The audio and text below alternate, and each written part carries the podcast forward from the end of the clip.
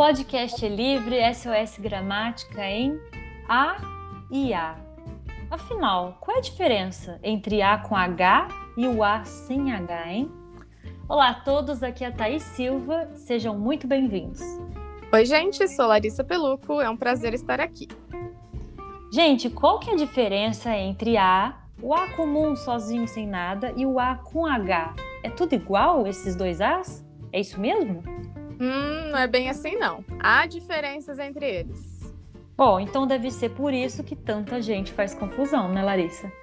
Mas o SOS está aqui. Vamos salvar os confusos e acabar de vez com o mal entendido. Bom, usaremos o A com H e aqui acentinho é, agudo, já ia falar circunflexo, olha só.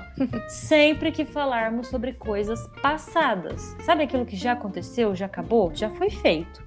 Exemplo, A, com H aqui, tá? Há quatro anos trabalho na mesma empresa. Olha, é importante notar aqui, nesse exemplo que ela falou, que não há necessidade de inserir a palavra atrás, ok? Porque ela já está subentendida aí na frase.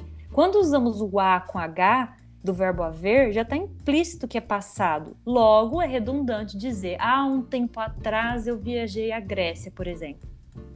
Além disso, esse A com H tem o sentido de faz, né? Por exemplo, faz quatro anos que trabalho na mesma empresa.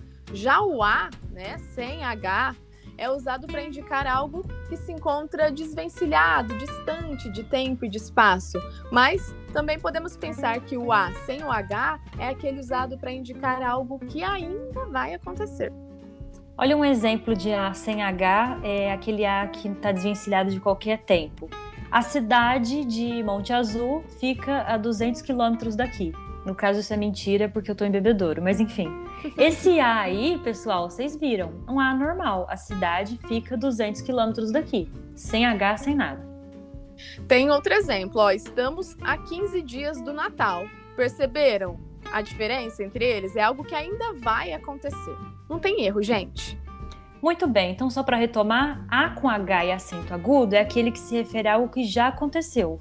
Viajei à Grécia há quatro anos. Não precisa inserir a palavra atrás, porque é redundante, está implícito que está no passado a ação.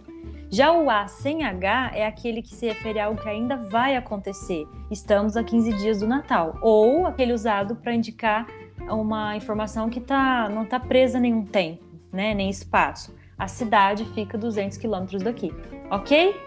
Espero que tenham gostado e entendido a diferença entre A com H e A sem H. Um abraço a todos e a gente se vê no próximo podcast. Tchau, pessoal. Um abraço, pessoal. Tchau.